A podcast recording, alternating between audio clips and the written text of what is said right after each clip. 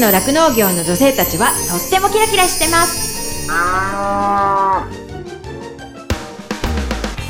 広尾町で酪農家をしています。マドリンこと砂子田まどかです。十勝ウーマンフロンティア。この番組は農業酪農王国十勝からキラキラしている方の活動や取り組み魅力をお伝えしていきます。本日のゲストはですねお二方いらっしゃるんですけれども陸別町の酪農家の有限会社銀河牧場より村上弘子さん。お二人目は番組のスポンサーにもなっていただいてますゼノアック日本全薬工業から津川春彦さんに来ていただきました。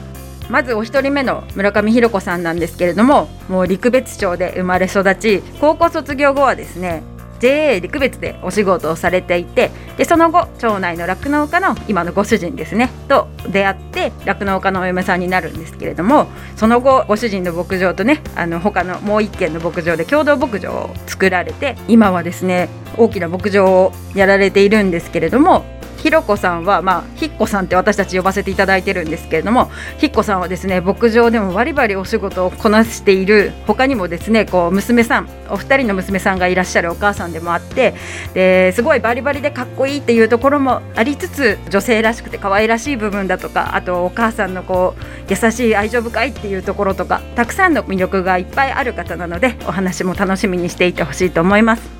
で2人目の津川春彦さん。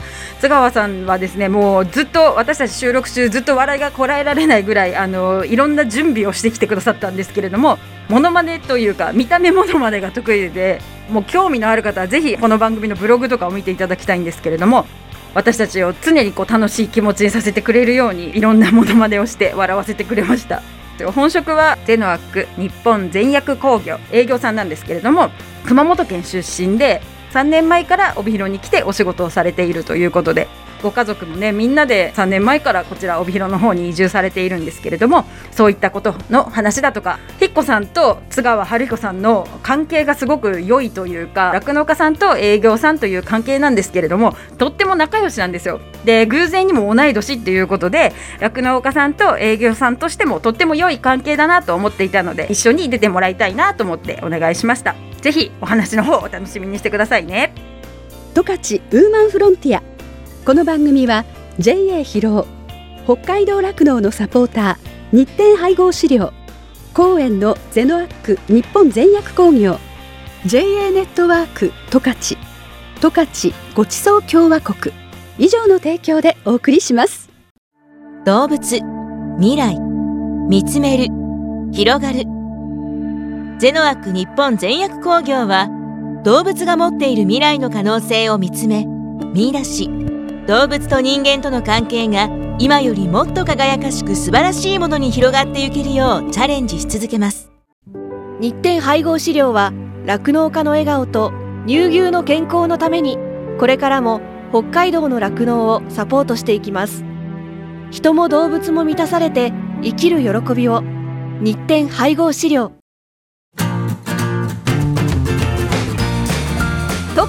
ウーマンフロンティア。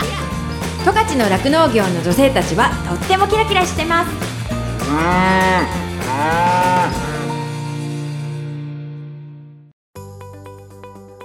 本日のゲストはお二人いらっしゃるんですけれどもまず一人目は陸別町生まれ陸別町育ちで高校卒業後は陸別農協でお仕事をされていてその後陸別の酪農家に嫁ぎそして2005年より二軒共同の有限会社銀河牧場を立ち上げ今では牧場の仕事を何でもこなしなくてはならない存在日本一寒い町でめちゃくちゃ熱いハートを持つ我らの姉子ひっこさんこと村上ひろ子さんですよろしくお願いしますよろしくお願いします。はいそして Yes, we can!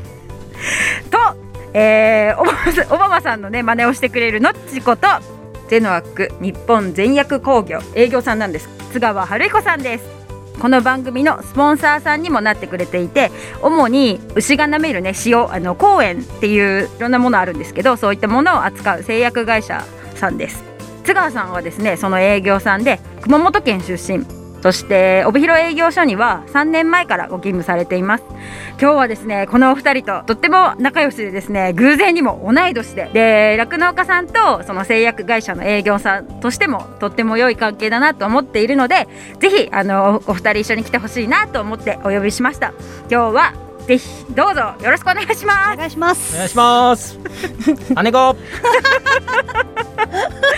今日はですね本当に今までに例のないぐらいあの多分笑いが止まらないような時間になるんじゃないかなっていうふうに思ってるんですけれどもまずねあのお一人ずついろんな話聞いてみたいなと思います村上ひろ子さんなんですけれども私たちあのひっこさんと呼ばせていただいてるので今日はその同じような呼び方で呼んでいきたいなと思いますひっこさんの牧場は今何頭ぐらいの牛がいるんですかね？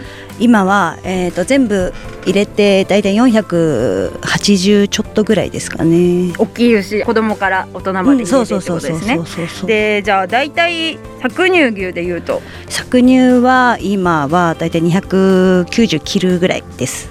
なるほど結構大きな牧場ですもんね。そうそうですね。で290頭のね搾乳牛をどういう施設というかねどういうところで搾乳してるんえーとえーですかとアブレストパーラはい。ーとあとはロボット5台、ロボット5台、はい、で稼働してます。今ね有名なというかね結構いろんな牧場でも導入してるんですけれどもそのロボット5台。ロボット5台でだいたい240ぐらいですかね。そうまだマンドマンドで入ってないから。1台あたりまあ560頭ぐらい入るね。ところがまあ5つあって、うんうんうん。それプラスそのアブレストパーラーっていうのが人が搾乳する。そう人が搾乳して、まあ、3本乳だったりロボットに合わなかったり乳房炎だったりそういう牛を集めた群。になりますね。そうそうあのねロボット牛舎っていうかロボットをね導入してる牛舎のね方は結構ほとんどその牛によってはそのロボットに対応できない牛も出てくるのでそういう牛をその人の手で絞らなきゃいけないっていうのがあるんですけどそういうところで今はそうですね4 5 0頭ぐらいいるってことそうでですすねね。。うんそういう風に搾乳をやられているということではい、で結構ねこう大きな牧場なんですけれどもうんとひっこさんの他に労働力ってどれぐらいいるんですかね？えーっと従業員っていうか技能実習生でベトナム人の子が6人。はい。女の子3人男の子3人がいて、はい。でまあ社長。社長がご主人そうですね。よはい。で、えー一応上長っていう形であのもう一軒共共同の、共同のうん。はい。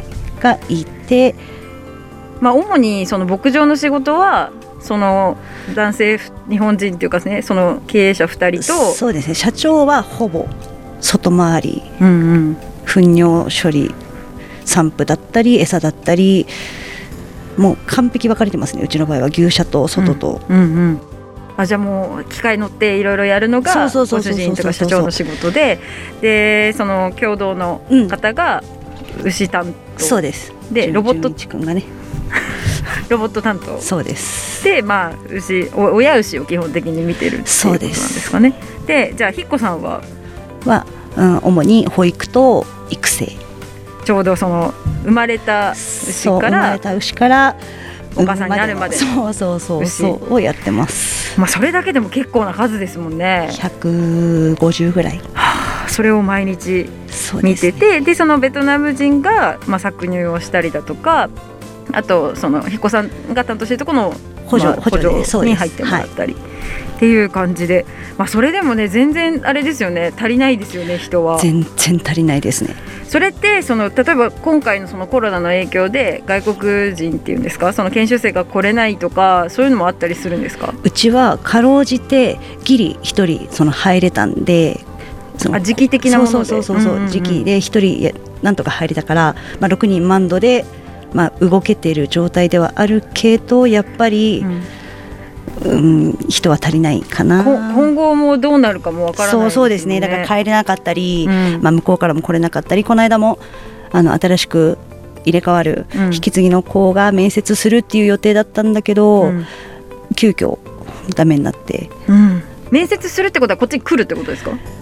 ミート？そのオンラインで、ああうん、それもダメになっちゃって。それもそれもできないですね。その向こうのベトナムの親の方がねその日本に来させたくないと。あそのコロナがひどい。そうそうそうそう。うん。だからそういう理由で結構今回はいろいろ辞退している子が多いみたいで。えー、じゃあもう今後心配ですね本当に。この状況が本当に落ち着かないと。そうそう本当にの農家さんとかは多分大変だと思う、うんうんうんうん。うん。あでもそういう意味では本当に影響を受けてるっていう感じですよね実際、うんうんうん。やっぱそうやってこうあのいっぱい牛を飼う酪農家さんって今どんどん増えてるというか、うん。規模拡大してる農家さんが増えてる中でやっぱね人手っていうかもう労働力が足りないっていうふうにも言われてますからそういうところをねいやもうどうしたものかっていう感じですもんね。日本人も来ないしもうなかなか大変じゃないですか酪農家は、いや本当ですよね、うん。もうそれが課題だなって思いますよね。なんか頭数みんな増やしてってもそれだけ人手が必要なわけだから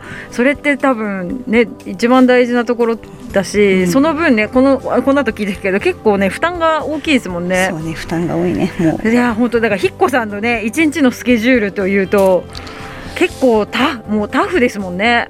タフなのかそれが普通なのか当たり前なのか。で感覚的にこう当たり前になりつつあるっていう感じですよねきっと。でも多分ねまだいっもう一生忙しい人は多分いっぱいいるから、自分だけじゃないかなってちょっと思うけど、うんだって朝何時ですか？朝は4時過ぎに起きて、うん。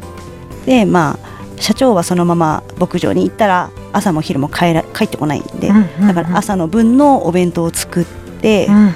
朝4時に起きて？すごいあでも前の日のご飯の残りをね詰めてとかをおかずを詰めてとかいう、まあ、簡単に。うん。で、まあ、仕事に行きで朝の仕事が終わって家に帰ってこれるのが大体9時半9時から9時半の間、うん。でそこからあの洗濯なり。うん、あいお家のことそうをそうそうやって、そしてまあ次行くのが11時半から12時半の間でいろいろその農協に行ったりしなきゃいけない時もあるんで、うん。まあ、その間で、まあまあ、誤差はありますね。うんうんうんでそこから、まあ、夜、まあ、遅かったら9時とか。もう昼から出て？いやそうそうそう。お昼も30分。3時半から4時とか。あちょっともうちょっと休むぐらいですよ、ね、時本当食べれる時にバーって食べてはあそっか昼出て、まあ、3時半から4時の間ちょろっとお休みしてそれから9時までってもうロングランですよね。早い時は本当7時過ぎに終わったり、うんうん。まあ、分娩があれば、まあ、そそれなりの時間になるし、うんうんまあ、その日によって終わる時間がこうまちまち、まあそうですよね。その分娩ってね、やっぱりあのーまあそのねあの自然に産んでくれてる牛も多分多分いるんだと思いますけど今時期ね寒いですからね自分自に産んでくれてもちゃんとそれをねこう保護してあげないとそうそうそうそう。陸別なんで特にね寒いから。本当に寒いから。もう本当にもうあ凍れちゃう。過去にもありますよね。あるある。そのガチガチになって見つけちゃったとか。そうだけどねうちカーフォーマー入れてからまだそんなに経ってなくて年数が。うん。もう入れる前はもう本当にもう耳が凍傷になってたりとか、あもう耳なくなっちゃいますよそうねそう本当にね、うんだからカーフォーマー入れて本当に良かったなって本当ここ最近つくづく思う。そうカーフォーも私も使ってるんですけど。本当にいいですよね。あのあれなんですよ。生まれた子牛をね温めるというそうそう。機械というかね本当簡単なものなんですけどこう下から音符を回して、こう乾全体的に乾かすみたいな、うん。本当にあれ使うだけでねあの全然。あのミルクの飲みみが全然違うよね。違いますもんねあれはびっくり。あれはなんかこうね北海道のね酪農家には画期的だなくて。はならない。特にもう陸別はね寒いから。絶対条件ですよだねね本当に。まあでもそれだけねこう温めるってことも大事だしその、まあ、冬がそういう意味では心配というかね、そういう意味でこう目を配らなきゃいけない部分って多いのかなと思って、うんその格子のことだけじゃなくていろんなものが凍ってきたったりとかもするだろうし、そういう意味では冬の方がなんか仕事が多い感じがしますよね。うん間違いなく。まあ除雪とかもあったりするしね、そういう意味ではもう冬私はあんま好きじゃないんです冬。わかるけどなわかるけど。でもね陸別は日本一寒いっていう街を売りにしてるからねやっぱり他の街に寒寒さを負けるとちょっとイラッとする 町民あるあるだと思うんだけど。まあそれテレビとかでこう見るじゃないですか。今日マイナス20何度とか、うんうんうん。で陸別いいじゃったらよしって思うんでなすか？るなるなる。寒いんだけどね。すごい嫌なんだよ。仕事はすごい寒くて嫌なんだけど、うん。えなんで負けたのとか。あ。よしみたいな。2位とか3位だとよあそう。いや絶対ここの地域の方が寒いのにみたいな。なんでテレビに出るのはこの温度なの？みたいな。なるほど。その家のそうそうそう。温度計だともう結構30度近くとか言ってるのにそうそうそう。言ってるのにテレビ今日はでは行ったと思っそう。て見たら意外と負けてるとかね。町民あるある。そんなんですね。絶対あるある。なかなか聞かない。そうそう。十勝ウーマンフロンティアまあその先ほどの話戻るんですけどきっこさんは保育あの子牛とね育成牛を担当してるってことだったんですけれども普段の仕事で自分でこう気をつけてるところだとかなんかこだわりだったりとかそういうのあったりします？こだわりは特にないですけどまあ牛の観察はもう絶対条件。き結構真面目っすね。真面目本当真面目よ。真面目よ。真面目だよねのっち。そうですね。真面目が売りですね。そうそうそうそう いや適当にもやるけども適当にもやるけどやっぱり牛が好きだからうん。やっちゃうよね。うん、忙しい忙しいなんか時短で終わるんだったらこう適当にやればいいかなってちょうん。内心思ってても、うん。結局はうんダメなんだよね。でもそうですよね。その健康にこう買うってことが一番の時短とかって思いません？なんか。やっぱりちょっとこう適当にやねある時やってしまったらその弊害って次の人がその、絶対出てくるもんね。23日後にとか出てきちゃうから、だからなんかこうちょっとやばいなと思ったらすぐなんかね処置してあげるとか早く心配だったらこう治療するとか、うん。なんかしてあげる方が後々時間がかからないで。もう早期発見だよね。いや本当そうですよね。しかもこうそうやって自分のね一人が150頭見見てる。まあ極端に言ったらあれですけどそういうふうに見てたら余計ですよね。そう。いったこう手のかかる牛がどんどん増えていくと、そうだからねだけ。4, 年ぐらい前まではねもう今時期本当集団風邪にやられてて、うんうん。もう毎日もう30頭35頭の熱を測りその都度注射をしてっていうのを毎日繰り返してて、うんうんもうそのだけでもう3時間とかかかってたのね。そうですよね、うん、もうだけどそのある日こう牛元気っていう添加剤を発見してから、うん、もうそれを使うようになってから本当に集団風邪にならなくなって。これ餌に添る加そうそう添加トップであげるんだけど、3日に1回とか定期的にやる、あ毎日じゃないね。そうそうそうそう、ん。もう本当ねすごくこれは本当におすすめおすすめっていうかへえ集団風邪風邪をひかなくなった。それ抗生物質抗生物質でも何でもないんだけどそのなんかもともと和牛うん。のなんか肺炎予防みたいなうん肺炎治療に使ってるので、へえだからもう本当肺炎うちもね7ヶ月ぐらいの牛で、うん。もう一気に熱が出てもう肺炎になってて、うん。で獣医さんに見せてもらったら「えもうこれ彦さんいつ死んでもおかしくないよ」って言われた牛に、牛元気を2週間びっちり飲まして。うん。したらあのこの間受精卵を産んでうん。元気に今はそうそうもう肺の雑音も全然聞こえないよって獣医に言われえてそんなそうそうそう。そうその雑音って消えないって言いますよね本当にびっ結くり。何も言わずに違う獣医に「先生これちょっと聞いてみて」なえ何これ?」みたいな。構「えなんで聞くの?」みたいな。うん。え、まあ肺とかそうそう肺とか全然大丈夫って、え全然大丈夫だけどみたいな。いやこれ肺悪かったんだよみたいな。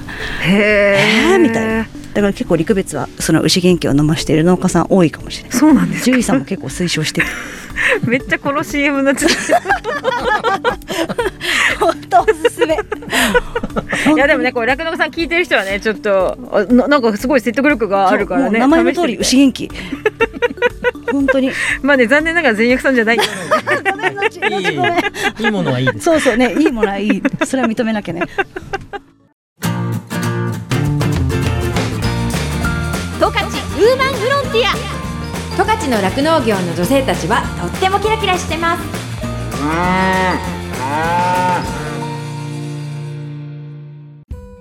エンディングです。この番組のブログもありますので FM ジャガのホームページからチェックしてくださいね。再放送は毎週火曜日の夜7時から7時半です。放送後は YouTube そしてポッドキャストでも聞くことができます。十勝ウーマンフロンティアで検索してくださいね。感想やご意見もメッセージとしてお待ちしています。宛先はですねメールで jaga.jaga.fm jaga.jaga.fm になってます。この後はこの番組を支えてくださっているスポンサーさんからの大事なお知らせタイムです。最後まで聞いてくださいね。十勝ウーマンフロンティア。ここまではマドリンこと砂子田まどかがお送りしました。どうもありがとうございました。日展配合飼料から大切な子牛に 6g のおまじない。哺乳子牛用サプリメント子牛の味方のご案内です。子牛の味方は初乳に含まれる免疫グロブリンの吸収率を高めるオリゴ糖を原料とする子牛用サプリメント。免疫グロブリンは出生後の子牛が初乳を飲むことで吸収しますが出生後24時間を過ぎると免疫グロブリンの吸収ができなくなってしまいます。子牛に初乳に含まれる免疫グロブリンをできるだけ早く多く吸収させることは子牛の健康な成長のためにとても重要です。日展配合飼料の子牛の味方は初乳中の免疫グロブリンの吸収をサポートするサプリメント。使い方は簡単です。初乳に子牛の味方を1本混ぜて飲ませるだけ。分娩後1回目と2回目の哺乳の時にご使用ください。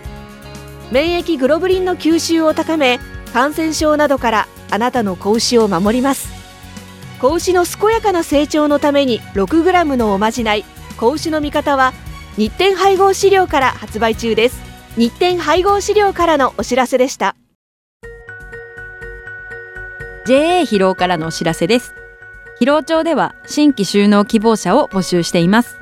現在疲労町の酪農家の半数以上が新規就農者によって経営されており道内有数の新規就農受け入れ地域となっています。将来酪農家になりたい。動物が好き。酪農に興味があるなどまずは農業のきっかけを疲労町から始めてみませんか？大切なのは酪農をしたい。酪農経営をするという夢を諦めないことです。サンタの町広労町があなたの夢を応援します。詳しくは JA 広尾内の広尾町担い手センター電話番号015585-2121までお問い合わせください。広尾町は新規就農を目指す皆さんをお待ちしています。JA 広尾からのお知らせでした。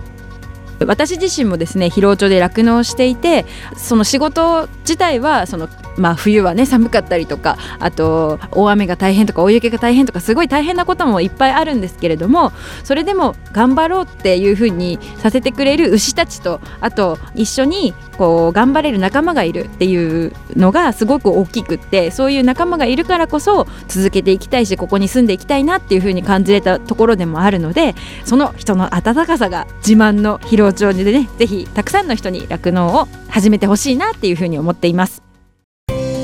JA 幕別町から大好評発売中の JA 幕別町の冷凍食品熟成インカの目覚めのご案内ですインカの目覚めはじゃがいもの原産地である南米アンデス地域の品種に近く黄色い実で栗のような独特の香りと強い甘みが持ち味のじゃがいもです幕別町は北海道の中でもいち早くインカの目覚めの栽培を始め作付面積は道内最大です。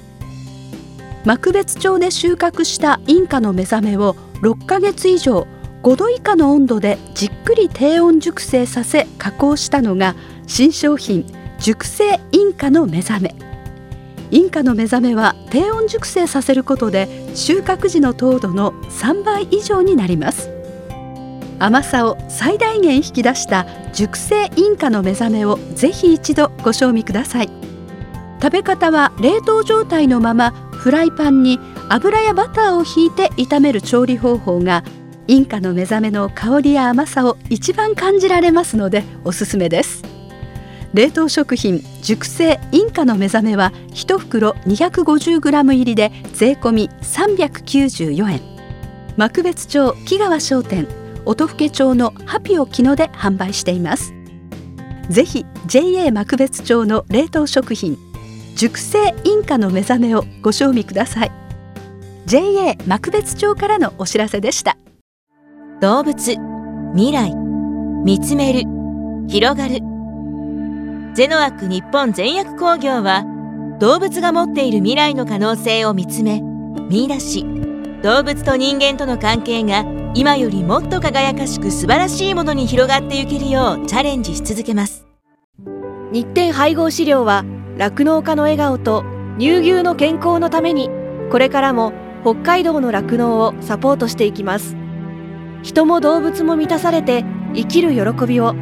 日展配合飼料。十勝ウーマンフロンティア。この番組は JA 広労北海道酪農のサポーター日展配合資料。公園のゼノアック日本全薬工業。JA ネットワーク十勝。十勝ごちそう共和国。以上の提供でお送りしました。